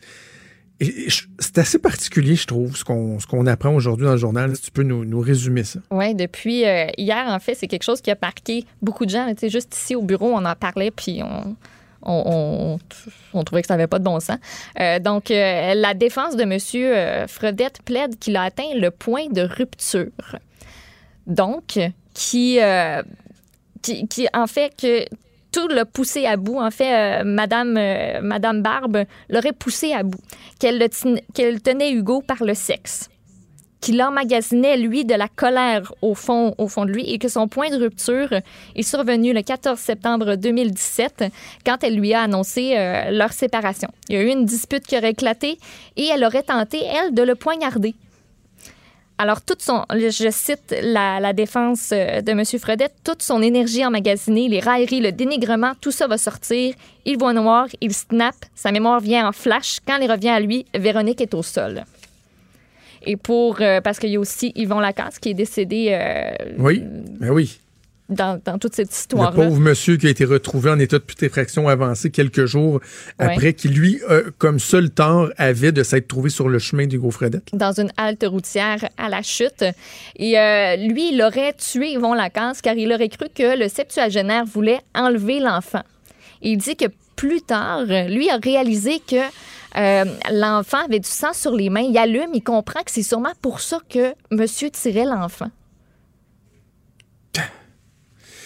Et, donc là, on comprend, Maude, que l'enjeu, c'est que au lieu d'être reconnu coupable, parce que bon, il dit, là, il, les a tués, mais lui, il dit, moi, vous m'accusez de meurtre au premier degré, là, donc de meurtre planifié, ce qui est la, pire, euh, la pire euh, sentence qu'on peut avoir. Le, lui, il dit, non, non, c'est un homicide involontaire. Mais la notion du point de rupture, là, tu sais, lui, il dit les railleries, manipulation de par le sexe, euh, qu'elle le regardait, qu'elle le dénigrait, tout ça. C'est tout ça devrait être quoi le point de rupture? La rupture. Oui. Tu sais, je veux dire, euh, d'atteindre un point de rupture, si vraiment tu en arrives là, j'achète ça à 100 000 à l'heure. Mais le point de rupture devrait être la rupture. Chaque mon camp. Je fais mes valises puis je m'en vais. Bye bye. Fait assez mm. longtemps que tu ris de moi. Mais de là à dire, ah oui, j'ai atteint le point de rupture, fait que je l'ai poignardé à c'est quoi, 16 reprises, quelque chose de même? je me suis sauvé qu'un enfant de 6 ans, j'ai tué un autre monsieur dans la soixantaine parce que j'avais atteint le point de rupture. Je m'excuse, mais ça ne le disculpe d'absolument rien. Non, non. Puis, tu sais, la défense mise gros là-dessus. Fredette va venir témoigner. Puis, en plus, c'est selon des témoins, tu sais, quand il est parti avec euh, l'enfant de 6 ans, là, qui dit qu'il a capoté puis qu'il est parti en cavale avec lui pour le protéger, euh, ben, quand il était tenu en joue par les policiers, selon des témoins, lui aurait utilisé cet enfant-là comme bouclier humain. Oui. Comme bouclier humain. Et tu plaides que tu aurais capoté puis tu as, as sacré le camp pour protéger l'enfant? Ah oui. Il a tellement le protégé qu'il l'a mis devant un gun des policiers. Bref, euh, c'est un procès qui, il, y a une bonne couverture dans les médias, notamment avec, euh, euh, je pense, c'est Michael Nguyen dans, dans le journal. Mais on, je trouve qu'on n'en a pas beaucoup parlé. toi et moi, c'est la première fois qu'on en parle. Pourtant, ça avait retenu le Québec en haleine avec l'alerte Amber, comme ça se peut pas. Hugo Fredette, qui était relativement connu comme documentariste et tout. Et, là, je trouve qu'on parle pas beaucoup de, de ce qui nous est présenté, mais ça, j'ai très hâte de voir ce que ça va donner Hugo Fredette qui va aller à la barre et tenter d'expliquer que oh, c'est un point de rupture. Là. Je, mm. J'en étais rendu là. J'ai ah, j'ai snappé. Mais ah, tu veux, j'ai snappé, C'est ça, on met la faute là-dessus. Puis euh, aujourd'hui, il va y avoir des témoins de la défense qui vont témoigner. Puis la semaine prochaine, ben, ça va être euh, M. Fredette euh, lui-même. Donc assurément que ça, ça va retenir beaucoup, beaucoup, beaucoup d'attention et avec raison. On va suivre ça de très près. Merci Maud. On fait une pause et on revient. Il est franc et nuancé. Jonathan Trudeau. La politique lui coule dans les veines. Vous écoutez Franchement dit. Jean-Louis Fortin, le chef du bureau d'enquête du Journal de Montréal, le Journal de Québec. On va les rejoindre au bout du fil pour parler de ce jugement qui a été déposé euh, par la Cour suprême dans le litige là, entre Marc-Yvan Côté et la journaliste Marie-Maude Denis. Salut Jean-Louis. Salut Jonathan. Jean-Louis, on en parlait dans les nouvelles avec Maude tantôt, puis je ne sais pas de ton point de vue, parce que c'était tellement un jugement qui était attendu. On reste un peu sur notre faim, sur notre appétit, parce que la Cour du non, elle n'est pas obligée, elle n'est pas obligée de dévoiler ses sources, mais pour l'instant, on a, on a l'impression que tout le processus va recommencer finalement. Oui. Euh, on reste un peu sur notre fin, mais je suis quand même soulagé de ce que j'ai lu dans le jugement ce matin, quand on un jugement qui est assez long. Euh, c'est sûr que euh, oui, à la base, tu as raison. La Cour suprême dit nous, on ne forcera pas Marie-Maude Denis à euh, dévoiler qui lui a fourni des informations pour faire des reportages qui portaient entre autres sur les pratiques de financement illégal chez, chez Roche, la firme de génie, et Marc-Yvan Côté, hein, parce qu'on sait que Marc-Yvan Côté est accusé au criminel et ses avocats voulaient euh, forcer Marie-Maude euh, à dire qui, qui avait coulé, dans le fond, de l'information sur son mm. sur, sur, sur euh, Marc-Yvan Côté. Ça permettrait aux avocats de discréditer un peu le travail policier puis de dire, écoutez, là, on, on accuse notre client, mais en même temps, on coule l'information dans les médias. C'était la stratégie. Donc ça, c'est bien parce que on imagine mal, tu sais, Marie-Monde Denis aurait eu un dilemme absolument euh, terrible. Euh, S'il y avait une ordonnance de la Cour qui, qui l'obligeait à, trahir l'engagement de confidentialité qu'elle avait donné à sa source, c'est un choix. Hein. Tu commets un outrage au tribunal puis tu t'en vas en prison ou tu euh, pour protéger ta source. Je pense que personne n'aurait voulu être dans cette situation-là. Donc ça, c'est bien. mais ce qu'on lit entre les lignes, c'est que comme le jugement est comme la, décision va revenir à la Cour du Québec, euh, euh, peut-être que Marie-Monte Denis n'aura pas finalement à dévoiler ses sources parce que euh, il y a une enquête présentement du Bureau des enquêtes indépendantes, le BEI, qui fait la lumière sur justement les fuites d'informations des enquêtes de l'UPAC et qui pourrait amener des éléments pour expliquer comment l'information a pu fuiter. Donc, c'est peut-être pas Marie-Maude Denis, dans le fond, qui va donner cette réponse-là. Peut-être que la réponse, elle va venir d'ailleurs et elle ne forcera pas la journaliste à trahir euh, ses, ses propres sources. Mais moi, ce qui veut dire que, ce qui veut dire qu'il faut attendre les, résultats de l'enquête du BEI et que là, selon ce qui sortira de là, la Cour du Québec pourra dire, ben écoutez, dans vos demandes, euh, Monsieur Côté, on n'a pas besoin d'exiger à la journaliste ses sources parce qu'on a assez d'informations pour comprendre ce qui s'est passé. Donc, Là, il faut attendre l'enquête du BEI. Lorsque l'enquête du BEI, BEI sera terminée, la Cour du Québec, elle devra se repencher sur la question à la lumière de ce qui aura été soumis, c'est ça? C'est ça. Puis présentement, il y a une douzaine d'enquêteurs au BEI qui travaillent d'arrache-pied, nous dit-on, pour, pour finir leur, enquête le plus vite possible, mais c'est quand même pas une question de jour. C'est des, des, processus qui prennent euh, des semaines, voire des mois. Il faut rencontrer des témoins. C'est pas facile. Euh, c'est une enquête qui porte à la fois sur les fuites d'informations à l'UPAC, mais également sur la manière dont certaines enquêtes ont été menées à l'UPAC. Et là, on pense, entre autres, euh, à la fameuse arrestation de, Guy Ouellet, dans le député, dans le cadre du projet A. Euh, il y a des allégations à l'effet que euh, l'arrestation de M. Ouellet et l'enquête sur les sources à l'UPAC, ça avait été certains membres de la direction de l'UPAC auraient pu agir en cowboy, c'est-à-dire euh, euh, prendre des libertés avec les, les, arrestes, des, actes politiques qu'ils auraient commis, inventer des motifs, fabriquer de la preuve, euh, supposition de personnes. Ce sont des allégations présentement, il faut faire bien attention. Il n'y a mhm. personne qui est accusé, mais il semble qu'il y aurait des policiers qui auraient agi en cowboy là-dedans. Donc, c'est un mandat double que le BEI a.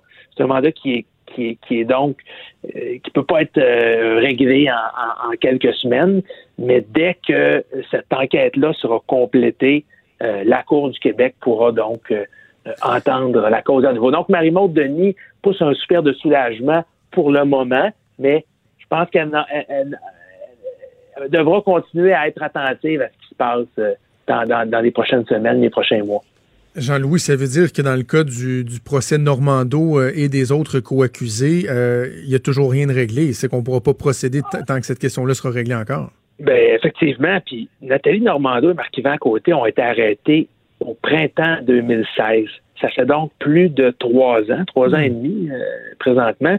Puis cette question-là est, toujours pas réglée. On se rappelle que le DPCP a réduit le nombre de chefs d'accusation qui qui se pèse contre euh, l'ancienne vice-première ministre, euh, en retirant notamment cinq des huit chefs, mais ça reste des accusations criminelles là, très graves qui méritent d'être tranchées sur le fond. Mais en attendant, c'est sûr que elle, sa réputation, elle, ne peut, pas rétablir sa réputation si elle est innocente. Donc, euh, c'est des délais supplémentaires. Moi, euh, sur une précision, juste avant qu'on continue, Jean-Louis, si ma mémoire est bonne, l'arrêt Jordan a été invoqué dans le cas du procès Normando et compagnie, mais le juge a dit non parce que les délais ne sont pas imputables à la couronne.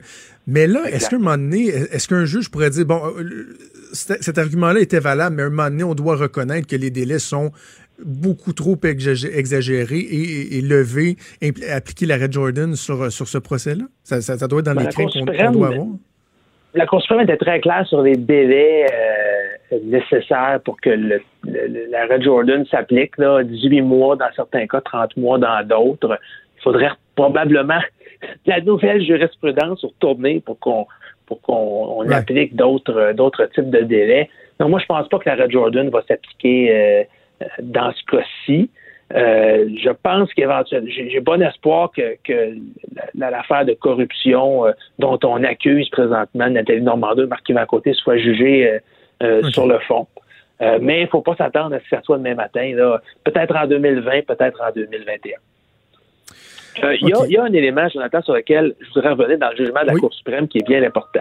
Tu sais, euh, moi, je, pour, en dirigeant une équipe de journalistes d'enquête, puis on a des gens là, euh, au bureau d'enquête de Québécois qui travaillent d'arrache-pied ben avec des sources confidentielles, des gens qui nous font confiance, qui mettent souvent leur sécurité en jeu, leur emploi en jeu pour nous parler, pour nous donner des documents, des photographies, des témoignages qui autrement ne euh, seraient pas disponibles, ne seraient pas accessibles.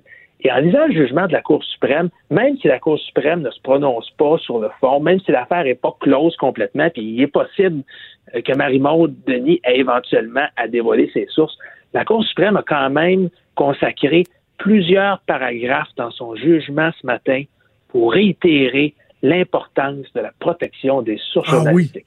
Ah et j'en parlais avec le, chef du contentieux euh, euh, de, de, de, Québécois il y a quelques minutes, qui me disait à chaque fois que la Cour suprême répète ces enseignements-là, c'est bon pour les journalistes d'enquête parce que ça nous donne des moyens de nous défendre quand des gens veulent nous forcer à dévoiler nos sources.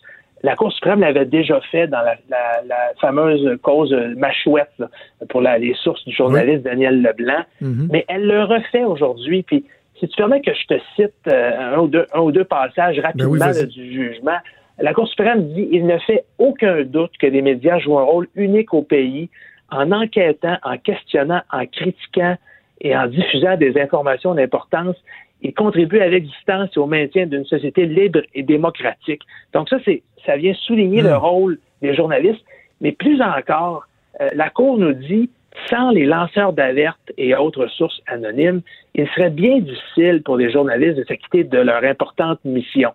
Euh, et bon nombre de controverses importantes ont été mises à jour uniquement grâce à des sources qui ont accepté de parler uniquement sous la promesse de confidentialité. Euh, là, je ferme les guillemets. Donc, ce que ça veut dire essentiellement, c'est que la Cour reconnaît que sans les sources anonymes, sans les gens dont on protège l'identité, et qui ont le courage de venir dénoncer des situations, les journalistes ne seraient pas capables de faire leur travail. Puis le travail des journalistes est tellement important dans une société libre et démocratique que t'es mieux de te lever de bonne heure le matin si tu veux forcer les journalistes à dévoiler leurs sources puis leur mettre des bâtons dans les roues. Fait que moi, quand je lis ce jugement-là de la Cour suprême, je me dis, ben, c'est, c'est, pas une victoire totale, mais je pense que pour notre métier, pour notre profession, ça nous donne certainement des coups des pour travailler de façon, euh, de façon euh, plus, euh, plus solide de ben façon plus, plus saine dans les prochaines années. C'est ça, parce qu'il n'y a pas juste Marie-Maude Denis. Là. Tantôt, tu disais qu'elle poussait un soupir de soulagement. C'est, c'est l'ensemble de, de, la classe journalistique qui doit pousser ben un soupir de, de, soulagement. je, par curiosité, Jean-Louis, parce que bon, évidemment, le bureau d'enquête sort, sort des scoops euh, telle une mitraillette, là. On, voit votre travail, mais il reste que ce qui s'est passé, ce, litige-là, est-ce, est que les journalistes l'ont senti? Est-ce qu'il y a des sources qui sont plus frileuses? est-ce que, c'est utile justement de, de, rassurer publiquement les gens puis dire, regardez, là, si vous aviez des craintes, en tout cas jusqu'à preuve du contraire, la Cour suprême réitère l'importance de la confidentialité des sources journalistiques? J'ai pas senti que mes sources à moi personnellement ou les sources de, des journalistes du bureau d'enquête étaient nécessairement plus frileuses. Il faut savoir qu'on on a la chance de pouvoir compter sur des gens qui sont qui sont solides, qui sont convaincus de leur mission. Mais, mais moi, je pense que si la Cour suprême avait envoyé un message aujourd'hui du genre euh, les sources euh, confidentielles, dans le fond, c'est pas bien important, puis les journalistes peuvent s'en passer, ça aurait pu décourager bien des gens de nous parler. Euh, je le répète, là, on fait vraiment tout ce qu'on peut faire dans les limites de la légalité pour les protéger, ces gens-là. Mhm. Euh, on, peut communiquer avec des courriels encryptés, on fait des rencontres dans des lieux euh, où personne ne peut savoir qu'on est là. On fait attention à nos déplacements, à qui pourrait nous suivre, on, utilise des applications euh, spécialisées. Alors, on fait vraiment tout ce qui est possible pour les protéger. Alors, ces gens-là peuvent avoir, confiance. Quand on a un jugement du plus haut tribunal au pays qui reconnaît ça, qui le répète, euh, je pense que ça peut, ça peut rassurer euh, tout le monde. C'est drôle, je t'écoute raconter votre travail, puis je me dis, ça doit être tripant pareil. ben, c'est tripant, euh, t'as as raison de le dire. Puis c'est pas un travail facile. Hein. Il faut, par exemple, quand une source nous, nous, raconte une situation, il faut toujours valider, contre-vérifier, euh, aller chercher une deuxième, une troisième personne qui va nous dire la même chose, avoir un document où c'est écrit noir sur blanc, etc. Donc, c'est, c'est un travail qui est exigeant, euh, mais c'est un travail qui est absolument essentiel, je pense, euh, à, la démocratie. quand, par exemple, là, je, un des exemples les plus récents, euh, euh, moi, moi je, cette semaine, ce matin, dans le Journal de Montréal, on, apprenait que le maire de Terrebonne, Jean-Marc ben oui. il était pas content qu'on ait dévoilé les, images, euh, les photos, les vidéos de son voyage sur le bras d'un entrepreneur. le ben gars était maire. Moi, là.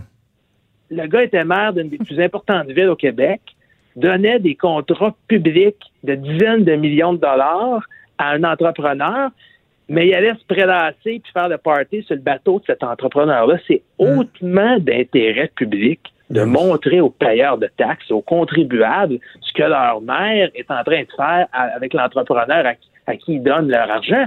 Je veux dire, alors, sans des sources journalistiques comme ça, on pourrait pas le faire.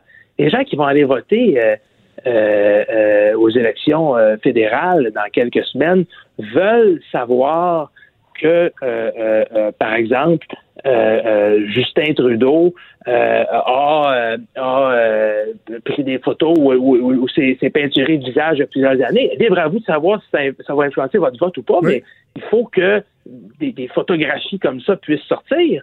Il faut que des documents policiers, comme on en a euh, dévoilés dans le cadre, par exemple, des enquêtes de l'UPAC euh, au cours des dernières années, euh, euh, sortent, euh, il fallait que la population sache que Jean Charest et que son collecteur de fonds, Marc Bibot, faisaient l'objet de soupçons de, financement illégal. C'est nous qui avons dévoilé ça. Donc, on rend l'information disponible quand c'est de l'information d'intérêt public. Il ne s'agit pas ici de, voyeurisme ou de trucs anecdotiques. Il faut que ça concerne l'argent des contribuables, il faut que ça concerne hmm. les décisions qui sont prises pour la gestion des affaires de l'État. Et, quand ça rencontre le test de l'intérêt public, ben on les publie, on, les diffuse. Jean-Louis, merci d'avoir euh, d'avoir expliqué le, le, jugement, et surtout félicitations pour le travail que vous faites. On est on est solidaires, on l'apprécie, puis euh, on est tous derrière évidemment Marie-Maude Denis euh, dans cette histoire-là. Merci Jean-Louis Fortin, nous avons parlé. Ça fait plaisir. Bonne journée. Salut. Franchement dit. Jonathan Trudeau. Et Maude Boutet. Appelez ou textez au 187 Cube Radio. 1877 827 2346. Cube Radio. Cube Radio. Comme à chaque vendredi, on va parler un peu de showbiz avec euh, Véro Racine qui est au bout du fil. Salut Véronique. Bonjour Jonathan Trudeau. Allô Maude. Salut. Euh, on va commencer par le Super Bowl. À chaque année, on a, on a bien bien hâte de savoir qui va faire le spectacle à mi-temps. L'an passé, on se souviendra la, la, la catastrophe de Maroon 5 qui avait pas mal fait l'unanimité contre eux. Et là, euh, on a appris qui va faire le spectacle. Puis quand même, c'est pas piqué des verres. Hein? Hein, réjouissons-nous, c'est vraiment une belle nouvelle. Là. Ça risque d'être un spectacle électrique, flamboyant. Euh, ça a été confirmé hier après-midi par les chanteuses. On parle de Jennifer Lopez et Shakira. Et au début, les filles euh, ont teasé un peu euh, les gens qui étaient sur les réseaux sociaux parce qu'elles ont publié des photos l'une de l'autre. ça s'est passé sur Twitter. Et par la suite, elles ont partagé la fameuse photo ensemble qui révélait qu'elles s'occuperaient du spectacle du Super Bowl pour février qui s'en vient.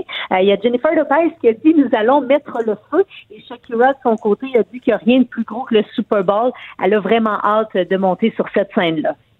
Et c'est sûr, comme tu le dis, c'est un spectacle qui risque d'être euh, vraiment attendu et qui n'a pas nécessairement euh, beaucoup de comment je pourrais dire, de, de, de, pression par rapport à l'an passé. Ça sera pas dur à, à battre. Hein. Disons, Maroon 5, c'est pas un spectacle qui va passer à l'histoire. C'est sûr qu'avec ces deux filles-là, ça va être flamboyant dans leur tournée. Je pense juste à Jennifer Lopez qui avait euh, plein de danseuses. Elle est magnifique, J-Lo. Puis moi, je vous mets un petit deux sur la table qu'on va avoir aussi une Québécoise sur la scène à ce hein? moment-là au Super Bowl. OK, parmi les danseuses? Parmi les danseuses, moi, je crois que Kim Gingras va faire partie euh, de son harem. Elle était là pendant la tournée. Puis en 2013 aussi, Kim Gingras a participé à un premier Super Bowl, à une première mi-temps avec Beyoncé. Fait que, ben, je mets mon deux sur la table puis on s'en reparle. OK, ben, je t'obstinerai pas comme je ne sais pas qui est Kim Gingras, alors je t'obstinerai pas. Hot. c'est une Québécoise qui performe sur la scène internationale de grosses tournées. Euh, elle danse euh, comme elle rend jalouse toutes les filles, là, probablement. Moi, elle me rend jalouse. Hein? Je trouve qu'il y en a plusieurs qui sont vraiment contents qu'on ramène la danse justement avec le flop de l'an passé. Tellement. Euh, parce qu'en 2017, c'était très dansant aussi avec Justin Timberlake. Et 2016, prestation incroyable de Lady Gaga. Vous vous en rappelez sûrement ça avait beaucoup fait ben jaser. 2015, euh, Beyoncé, Coldplay, Bruno Mars, qui était aussi une belle année pour le, la mi-temps du Super Bowl. Par la suite, si je vous défile ça plus rapidement, là, 2014, Katy Perry, 2013, Bruno Mars avec les Red Hot, 2013, euh, Beyoncé et la surprise Destiny's Child, 2011, euh, Madonna et 2010, Black Eyed Peas. OK, donc ça va être tout un spectacle. Autre spectacle qui était assez impressionnant, c'était celui de Céline Dion. Je veux pas être plate pour les gens euh, de Montréal qui devront patienter parce qu'il y a des concerts cette semaine qui ont été euh, annulés. Mais moi, j'étais là euh, samedi dernier, vendredi dernier, au Centre Vidéotron et particulièrement sur la finale My Heart Will Go On avec des petits drones des centaines de petits drones lumineux qui, s'élèvent au-dessus de la ah, scène, qui font comme des étoiles. Oh non, mais Maud, c'est incroyable, j'avais jamais vu quelque chose aussi hot que ça. Tous des petits drones qui font comme une espèce de ciel étoilé, tes vois bouger autour d'elles. C'était vraiment, vraiment impressionnant. Bref, euh, une tournée qui s'était bien amorcée. Là, il y a une pause, mais on mm. annonce quoi? Des nouvelles dates, euh, Véro? Oh, oui, euh, là, c'est l'itinéraire euh, d'Europe qui a été annoncé. 17 représentations aussi en Amérique du Nord qui ont été ajoutées. Écoute, là, la tournée, là, ça, ça s'allonge jusqu'en septembre 2020 minimum. Euh, il y a des arrêts à Prague, Budapest, Paris, Berlin, Londres. Euh, pour les États-Unis, on parle de New York, Los Angeles, Denver, San Francisco. Et pour le Canada, les ajouts, c'est Vancouver, Edmonton, Saskatoon et Winnipeg. Donc, Céline Dion, le grosse tournée avec Courage elle va visiter là, près de 100 villes avec euh, cette tournée-là, euh, dont euh, la machine promotionnelle est vraiment intense. Hein, parce que là, presque chaque semaine, on arrive avec du nouveau entourant l'album Courage. Là, aujourd'hui, c'est la vidéo, ben, le vidéoclip là, pour Imperfections qui est tiré du disque Courage, qui est en noir et blanc, là, qui est disponible depuis quelques heures. Et déjà, là, hier soir, on parle de 300 000 visionnements sur YouTube. C'est magnifique. Vraiment euh, super dans ce vidéoclip-là. Je vais aller voir ça. OK, parle-moi de Flip Fabric maintenant, une troupe de cirque qui fait beaucoup jaser. Il y a un nouveau spectacle? Oui, ça se nomme Blizzard et comme le titre le dit, ça parle de l'hiver québécois. Euh, c'est vraiment un beau spectacle. Là. C'est le troisième spectacle de tournée de Flip Fabric. Présentement, c'est du côté du théâtre Le Diamant à Québec. Là, c'est une première euh, nord-américaine. Et par la suite, Flip Fabric s'en va du côté euh, des Pays-Bas, du Royaume-Uni, de l'Écosse aussi. Et on dit que les numéros sont vraiment, vraiment bien rodés. On parle entre autres d'un numéro où il y a sept acrobates qui marchent sur une espèce de structure cubique, puis ça produit des craquements avec un genre de son de glace. Il y a aussi un numéro super amusant où on le nomme le ministère du froid, donc le, ministre là, du froid. C'est lui qui va présenter une espèce de guide de survie vestimentaire en cas de tempête hivernale. Donc beaucoup d'humour, euh, c'est très inventif, on dit euh, poétique, euh, original. C'est finalement à la hauteur là, de la troupe Flip Fabrique. Ah, j'aimerais euh, vraiment, là, j'aimerais ça aller voir ça. Ils font des, euh, des très, très, très, très beaux spectacles. Ça va être à voir. Et on termine avec les Cowboys fringants qui sortent un dixième album. Oui, premier album depuis la sortie euh, octobre, le, dernier album qui est sorti en 2015. là, le, prochain album va être lancé le 4 octobre et ça va se, se nommer Les Antipodes. Ça comprend 10 pièces et le premier extrait, c'est l'Amérique pleure. Ça va être présenté la veille de la sortie de l'album, donc le 3 octobre. Et euh, c'est un album qui va pour un bon bout la gang des Cowboys fringants. On le sait, là, leur force, c'est vraiment les tournées. Donc, les deux prochaines années qui sont carrément bouquées. Euh, ça commence tout d'abord ici au Québec euh, avec une tournée débute là en novembre et par la suite, ils vont être en Europe. Euh, on parle de France, Suisse, Belgique. Ça, c'est à compter de mars 2020. Euh, pour ce qui est des dates, là, grosso modo, là, il y a Grand Théâtre de Québec 29 euh, novembre, MTELUS du côté de Montréal le 27 décembre et aussi des autres villes du Québec qui seront visitées Victoriaville, Chicoutimi, Gatineau, Drummondville. De toute façon, là, l'horaire est déjà sorti. Les spectacles sont déjà sur le site Internet des Cowboys fringants on invite les gens à aller voir ça. Véro, un gros merci. Bon week-end. On se reparle la semaine prochaine. Bonne fin de semaine, tout le monde. Bye. Salut. Vous écoutez Franchement dit. Vincent Dessureau qui est en studio à Montréal avec moi. Salut Des. Salut, comment ça va? Ça va très bien toi-même? Ben oui, écoute, je sors du métro Berry-UQAM, c'était c'est festif déjà. Ah oui, ah, oui. Il y a des jeunes avec des pancartes et tout ça, il y a une frénésie. C'était-tu praticable le métro ou c'était. Oui, oui très, très, praticable, oui. Euh, c'est juste que tu dis, il va y avoir moins de monde parce qu'à l'UCAM, c'est tranquille, mais non, il y a du monde quand même. Alors, je pense qu'il va avoir. Euh, va être assez populaire que cette marche. OK. On commence avec des sujets il y a, et j'ai vraiment hâte que tu me parles de ça parce que il y a une célébrité qui dément euh, être sapiosexuelle et j'ai surtout hâte de savoir au-delà de qui est la célébrité. What the heck is sapiosexuel? OK, dans toutes les, euh, les, les, disons le LGBTQ2+, euh, etc., tu, le, S, tu sais pas qu'est-ce qu'il veut dire, là. non, je m'excuse. Est-ce que je devrais? Maud, toi, tu sais-tu? Non, je le sais pas. OK. Je te dirais que c'est pas le plus urgent. Geneviève dit. Geneviève euh, Peterson dit qu'elle est sapiosexuelle. Ah. C'est les sapins? C'est-tu les sapins? Non, c'est une façon. Des sapins de char. C'est une sapins de char, là, tu sens ça, puis. non, mais c'est quand. Au Canadian Tire, là, vous perdez Geneviève. Mais quand tu veux te donner ton orientation sexuelle, mais avoir l'air un peu plus intellectuel que les autres, tu te dis sapiosexuel. C'est ça. Euh? Hey, je m'excuse, je, je m'introduis dans votre émission. C'est juste qu'il y, y, a un article d'un magazine américain qui est sorti euh, l'année dernière pour dire que les sapiosexuels, c'était la nouvelle euh, tendance. Mais c'est quoi? c'est les filles qui trippent sur les cerveaux. Et puis il y a des oh! garçons aussi, euh, c'est être attiré sexuellement par les gens intelligents. Hey, ça fait du oh! changement d'occupation double. Mais est-ce qu'une fille intelligente peut, tu pourrais sortir avec une fille intelligente? Si moi je pourrais sortir avec une fille intelligente? Parce que parce que ça, c'est l'orientation sexuelle. Et... Parce que si, dans ce cas-là, ça devient un trait, mettons, je préfère les, les blondes ou les, les, les gars qui voyagent, euh, tu préfères ceux qui sont intelligents. C'est une orientation, c'est une préférence. Ah, ben c'est ça. C'est ton critère. Mais mettons, tu peux dire, ben il est intelligent, mais il faut qu'il aime le plein air. Non, non, mais moi, plénario je m'en fous du plein air. Moi, je veux juste que tu aies un QI élevé. OK. Hey, non, mais c'est hot. Puis pour vrai, pour avoir un gars qui a un QI élevé, je serais prête à sacrifier, ou une fille par ailleurs, je pourrais sacrifier de la beauté physique pas mal. Genre, moi, ça me turn on vraiment. Là, des, des L'intelligence, ah on se demande, tu sais, on est tout le temps en train de se demander, mettons, pourquoi, euh, euh, mettons, euh, Camus pognait autant, pourquoi Jean-Paul Sartre pognait autant, pourquoi Dali, Serge Gainsbourg, tous les grands artistes, les grands intellectuels. Mais c'est à cause de ça, c'est parce qu'il y a des filles et des gars que ça fait triper vraiment intensément. Là. Mais, mais, est-ce que, ton sapiosexualisme s'exprime plus avec des gens intelligents qui paraissent bien ou, tu sais, même le petit côté nerdy, là, tu fais comme genre, oh, moi, I love gays, I love nerd. Là. moi, au secondaire, là, j'étais la fille qui tripait sur le gars avec les fonds de bouteille qui avait 98 en sciences. Là. Oh, no joke. Puis je le sais que ça va pas super bien avec mon casting, mais je vous le jure que c'est vrai. Mais est-ce qu'un vrai sapiosexuel, c'est quelqu'un qui est au-delà de, du, genre va juste aller avec l'esprit et l'intelligence? C'est comme ça que je l'interprétais. Si Mais je pense que non. Là. Ah, ça je peut être autant un gars complètement, mais qu'il y a des critères. Euh, tu préfères les gars intelligents. Ben, ou les filles. Moi, moi, je me définis pas vraiment. Fait que je, je m'en fous, mais, mais je pense pas que ça soit une orientation sexuelle. Je pense juste une préférence comme une personne va dire, ben, moi, ce qui me fait triper, c'est un joueur de hockey. Tu sais, ça, ça existe aussi. mais sapiosexuel, c'est ça. C'est, c'est, ce que, c'est ton critère euh, un. Ben, peut-être ben pas un, mais en tout cas, quelque chose qui prend une grande importance. Moi, c'est, c'est vraiment, là, ça me turn on dans mes bobettes, là. C'est pour vrai. Je viens pas dire ça pour vrai. C'est épouvantable. mais si le gars, il est cave, là, c'est un, c'est un méchant turn-off. Ouais. Non, mais, euh, ouais, mais, pas juste cave, juste. une affaire que tu dis, ben, voyons donc. Ouais, il faut que, tu sois vite sur tes patins. Tu savais pas ça, mettons, ou, ben, c'est quoi ta réflexion de marde?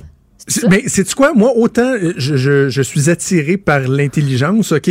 Euh, ma blonde est, une brain incroyable. Ta blonde est médecin là, c'est sûr là. C'est ça, puis elle était comme en douance et tout, mais autant ça m'attire.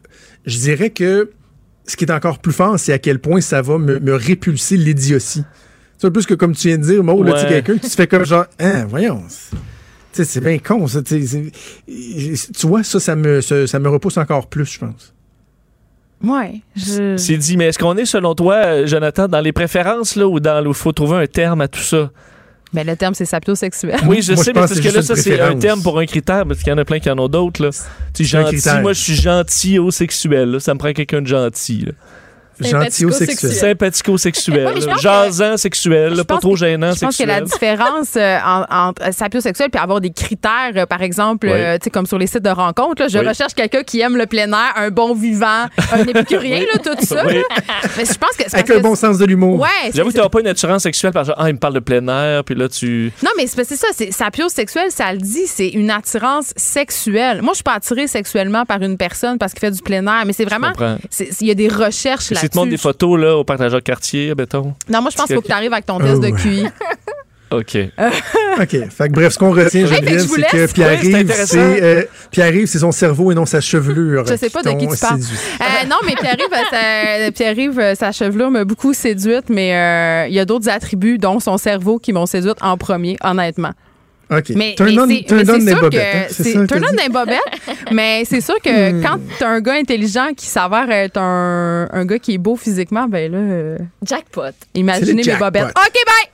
Bon, Salut Geneviève! Je, je, savais qu'en disant sapiosexuel, on allait avoir un moment. Euh, Jonathan, j'avais pas de doute. Parce qu'ultimement, Mark Ronson, on s'en fout un peu, là. Mais je vais quand même te le raconter. Ah, c'est Mark. Ben oui, c'est vrai, il y avait, il y avait une histoire derrière ça, Vincent. Oui, parce que Mark Ronson, c'est lui qui est derrière, entre autres, la tune Shallow, euh, qui ben a gagné. Enfin, il a gagné l'Oscar de la meilleure chanson euh, euh de, de, de, film, euh, le, fameux duo avec Lady Gaga et Bradley Cooper. Il a fait, il travaille aussi avec euh, Miley Cyrus, Amy Winehouse dans le temps, Bruno Mars, Adele. Alors, c'est pour ça, c'est plus dans l'ombre mais c'est une, une, star dans ce, dans, ce cas-là. Et la semaine dernière, même, j'en ai parlé dans les têtes enflées que Mark Ronson s'était déclaré sapiosexuel. Ça a généré encore une discussion intéressante, mais finalement, euh, il recule parce qu'il dit en fait que c'était lors d'une entrevue à Good Morning Britain où on lui a expliqué en gros c'était quoi un sapiosexuel parce que c'était dans la discussion et qu'on lui a dit ah ben ça c'est aimer l'intelligence au-delà des traits physiques puis il a dit ah ben dans ce cas-là je suis sapiosexuel et ça a pris juste ça pour partir euh, que comme quoi il s'était déclaré euh, et là il dit moi je suis un hétérosexuel je suis un homme blanc hétérosexuel puis là je m'en vais dire comme je j'étais dans, dans une minorité euh, tu sais ça n'a pas rapport je m'excuse vraiment je suis complètement c'est embarrassant pour moi ça a été sorti hors contexte. Alors, il dit non, non, j'aime les gens intelligents, mais tu sais, c'est pas, euh, pas un. C'est ça, parce que dans, le concept, dans le concept que toi t'évoques, c'est que, comme tu disais tantôt, l'intelligence a le dessus sur le genre. Donc, oui, je pense un cerveau, que ce soit un homme, une femme, un, chien très efficace. Je pense qu'il a couché avec quelques niaiseux ou niaiseuses, puis là, il s'est dit, ouais, je suis pas, euh, c'est pas raccord, là, mon affaire. tu comprends? Alors, euh, alors c'est dossier réglé, il est juste hétérosexuel, plate de même, Mark Ronson. Hein, bon. tu vois, plate à mort. Oui, là, il y a plein de sexuels qui vont dire Ah, c'est ça, il y avait honte, puis euh, en tout cas. Euh, Parle-nous de l'Australie qui euh, sert la vis euh, aux gens qui promènent pas assez leur chien. Ça, c'est. Ça aide dans. T'es rendu pas loin de la chambre à coucher. T'as pas de chien?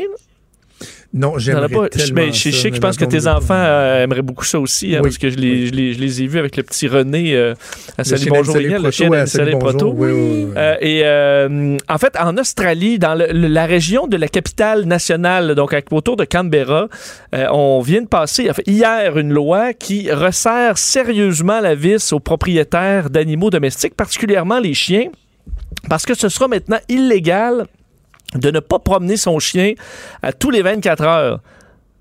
Et si tu ne le fais pas, tu t'exposes à une amende de 3500 dollars. Alors, ils niaisent pas avec la POC. Ils ont passé, en fait, la loi qui, euh, qui euh, reconnaît l'animal comme étant un être sensible et euh, qui aura donc une série de protections, en fait, sur le fait qu'il faut donner à la base un, abri, de la nourriture, de l'eau et tout ça. Et aussi, si vous gardez votre chien à l'intérieur dans un confinement, là, ceux qui laissent dans des cages et tout ça, pendant plus de 24 heures, ben, vous êtes obligé de le laisser libre deux heures. Sinon, vous pouvez faire face à des accusations de maltraitance. C'est bien compliqué. C'est qui qui va regarder ça? Ben, c'est ça, le, ben, le problème, c'est que c'est ça, là, qui, le policier qui passe, là, puis il, te voit pas en train de passer ton, en train de promener ton chien, il, il repasse 24 heures plus tard, puis il, il dit, ah, hey, t'es encore pas là.